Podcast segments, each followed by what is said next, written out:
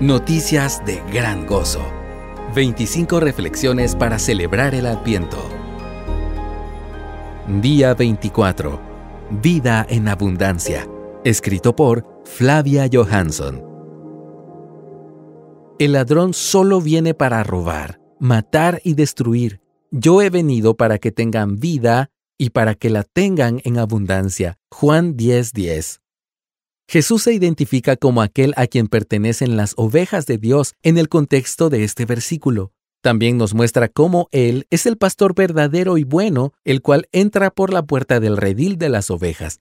Jesús llama a las ovejas por su nombre, las conoce bien, va delante de ellas y es reconocido y seguido por las ovejas. Lee esto en Juan capítulo 10, versos 3 al 5 y verso 14.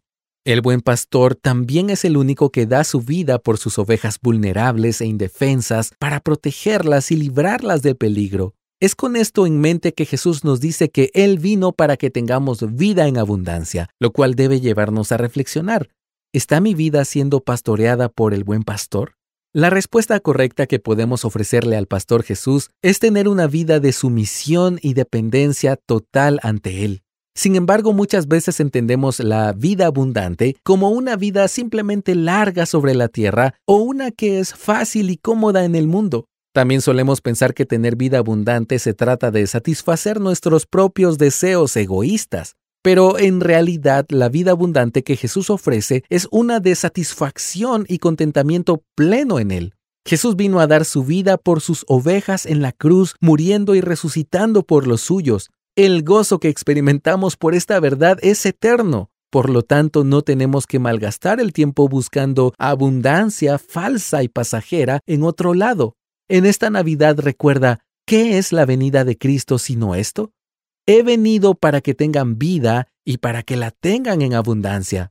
La vida abundante no es solo tener cosas, es tener paz, es tener gozo eterno, es tener a Cristo. Juan 3:16. Él es el buen pastor que vino a derramar abundante sangre por los abundantes pecados de sus ovejas para darnos abundante vida en Él.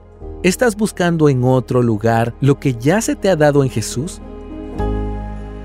Este devocional fue tomado del libro Noticias de Gran Gozo. 25 reflexiones para celebrar el Adviento.